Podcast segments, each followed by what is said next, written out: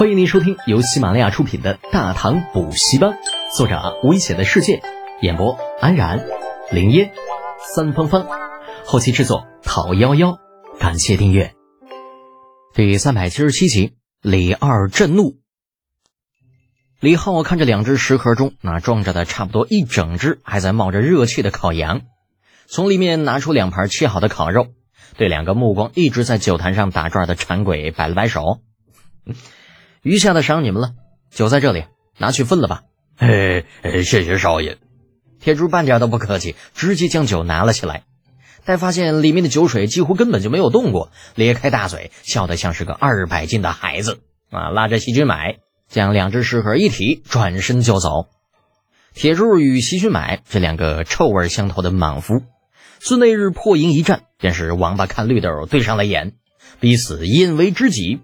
看着他们相携而去的背影，李浩暗暗猜测，这俩货是不是拜天地了？嗯，不是，拜把子去了。这见自己好不容易搞来的二军好酒，就这么被李浩给送人了。苏烈终于知道为什么刚刚他只给自己倒了那么一丢丢了，摇了摇头，叹道：“哎呀，那是也太惯着他们了，当心以后没办法收拾。他们从跟着我那天，便等于把命交到了我的手里。”和命相比，一点酒算得了什么呀？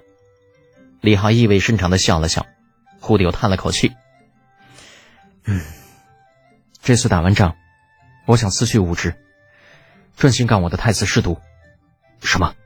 你？丁方兄不必劝我。这件事啊，我已经考虑很长时间了。李浩摆手指住苏烈，正色道：“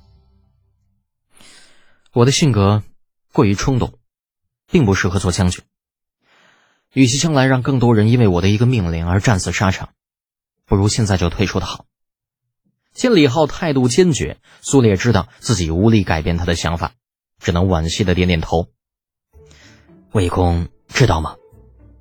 以后我会慢慢找个时间跟老头子说清楚。李浩淡定的语气，就像在说一件与自己毫无关系的事情。水师在百济那一战，因为武器之力，并没有受到什么实际损失，这给李浩造成了一种敌人很弱小，而自己很强大的错觉。而这一次的破营之战，突厥人虽然是被动应战，但是其顽固的战法依旧给信封军造成了很大的损失，也将李浩那虚伪的强大梦彻底打破了，让他终于意识到自己并不擅长大兵团作战，也不擅长冷兵器作战。长安东宫明德殿，一份来自前线的八百里加急战报，在长孙无忌、魏征等人的手中迅速传阅，众人观之色变。李浩、苏烈贸然出击，率六千骑兵突袭竭力大营的消息，像是一个大麻雷子丢进了平静的池水，震得整个朝堂一片混乱。陈叔达在战报传阅完毕之后，首先发言：“陛下。”李德俭此子胆子也太大了，六千骑兵在没有任何后援的情况下突袭接力大营，这这是拿士卒的命不当命啊！留守的带兵部尚书侯君集也是满面愁容。士兵的损失倒不是什么，关键是若是他们败了，必然引起士气低落，接力很可能携大胜之威反击，到时候此消彼长，只怕云州五万大军危矣。李德俭此子罪无可恕，也没有那么严重吧？万一胜了呢？有人提出反对意见，着重强调道：“竭力虽在气口屯兵十万，但我军胜在出其不意，或许真有可能一举破之。”看在说话之人是个纯粹的文官的份上，侯君集没有说话，但是持消极态度的陈叔达却忍不住开口道：“万一胜了？”那是十万大军，不是一万，驻扎在那里，那是多大一片你知道不知道？六千人想要扎进去啊，那找到杰力的位置要有多难？再说了，杰力又不是傻子，十万大军驻扎气口，他能不派出真奇呀？这六千人的队伍如何能够瞒得过真奇四处的突厥人？都别吵了！李二懊恼的敲了敲桌子。现在不是讨论对错的时候，关键的是接下来的战事该当如何。陛下，臣以为眼下最好的办法就是调动柴少的东路军回防，确保云州后路不失。长孙无忌出门走道，显然这头老狐狸也不看好李浩突袭的计划。魏征看了长孙无忌一眼，回道：“陛下不可。柴驸马的东路军只在震慑突利小可汗，若突然撤兵。”难保秃李不会有什么想法。长孙无忌反问道：“那你说该当如何？一鼓作气，不如命令六路大军齐攻突厥。若先锋军败，可堵住竭力后路，让其无力南下；若先锋军胜，正好合力掩杀。胜？拿什么胜？舌头吗？”说着说着，哎，大殿之上又吵了起来，而高高在上的李二却有些走神。平心而论呢，他并不怎么看好李浩这次突袭竭力大营的举动，倒不是说他不信任这个不到二十的少年郎，实在是这种投机行为变数太大了。要知道，这次北伐，大唐足足出兵二十万，有这二十万大军在，有倾巢而出的十六位大将军在，李二有充足的信心与竭力堂堂来一场决战，以堂堂之势将其击败。或许是自己太过宠信这小子了吧，给他一种就算犯了错也是无所谓的错觉。李二想着想着，有些走神。李浩那嬉皮笑脸的样子浮现在眼前，让他恨不能上去狠狠的抽他一顿。对，就是这样。等这仗打完了，非得好好抽这小子一顿不可，否则他就不长记性。报。启奏陛下，漠北大捷，云州军大破竭力，阵斩三万，俘获无数。嗯，幻听了？为何殿上如此安静呢？走神中的李二目光重新聚焦，发现大殿中央似乎多了一个背插红绫的人。原本还在争论不休的众人，全都是一副见了鬼的表情。回过神的李二沉声问道：“怎么回事？”启奏陛下。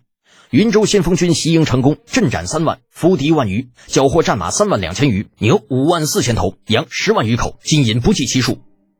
这回李二总算是听清楚了，表情由原来的木然慢慢转变为惊喜。李德简那小子打赢了，是的，陛下。红林信使尽管已经疲累欲死，但依旧打起精神，重重一点头。轰隆一下，原本安静的朝堂猛地就炸了。反应过来的众臣，皆是以一种不可置信的语气讨论着这次的战果。如此小概率的事件都能发生，老天爷也太照顾那小子了吧！长孙无忌多少还能保持冷静，敏锐中发现了事中的蹊跷，来到信使面前，沉声问道：“这是什么时候发生的事情？为何消息来得如此之快？”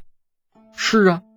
长孙无忌这一问，立刻引起了众人的注意，全都把目光集中到了信使的身上。之前的战报才刚到长安不到十二个时辰，就算先锋军打仗不需要时间，可行军总需要时间的吧？定襄到碛口那可是四百里，这总不能他们是飞过去的吧？信使被一群大佬盯得浑身发毛啊，低头支吾道：“呃。”呃，是是，李大总管担心之前的战报让陛下担心，特地让小人加快速度。嗯，没想到还是没追上。哦，原来是这样啊！这样的解释倒也不是不能接受。长孙无忌点点头，忽然又想到了什么，立刻问道：“既然大胜，那竭力呢？呃，他逃逃窜无踪，逃了。这个李德简到底怎么办事的？怎么能让竭力逃掉呢？”李二莫名的有些失落。这次北伐的目标就是竭力啊，结果竟然被他给逃了。草原那么大，也不知道能不能抓回来。强压下心中那份郁闷，李儿问道：“我军损失如何呀？”信封军共计折损四千五百余人，战马三千两百余匹，信封官李德俭重伤昏迷。信使之前报出来的战损啊，李二已经有了心理准备。毕竟竭力十万大军摆在那里。若是六千先锋军全都完好无损，那才是多多怪事。但是李二千算万算，没有算到李浩会出问题。当听信使说到“重伤昏迷”四个字之后，伟大的皇帝陛下猛地站了起来：“你说什么？李德简怎么了？信使并不清楚李浩具体是怎么一回事，只能根据自己知道的如实说道：“回陛下，先锋官带兵追击竭力回来的时候就已经昏迷了，小人离开气口的时候依旧未醒。”李二的表情瞬间变得狰狞起来，挥舞着拳头吼道：“苏烈呢？尉迟敬德呢？他们是干什么吃的？不知道李德简还是个孩子吗？让他上战场？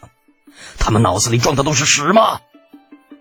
不知不觉间，李二眼前又浮现出李浩那天奋力将自己掀下马背的模样，浮现出他满身是血、表情狰狞却冲出那间小店扑向刺客救出长孙皇后的模样，父亲他嬉皮笑脸给自己问安的模样。多好的一个孩子！他应该是想要替朕复仇吧？否则，怎么可能带着六千人就敢去追杀竭力？李二的暴走再次刷新了朝臣印象中李浩在皇帝陛下心中的地位，甚至包括长孙无忌在内，所有人都在考虑一个问题：李靖家那小子，怕不是皇帝陛下的私生子吧？就陛下怎么可能如此紧张那个小子呢？本集播讲完毕，安然感谢您的支持。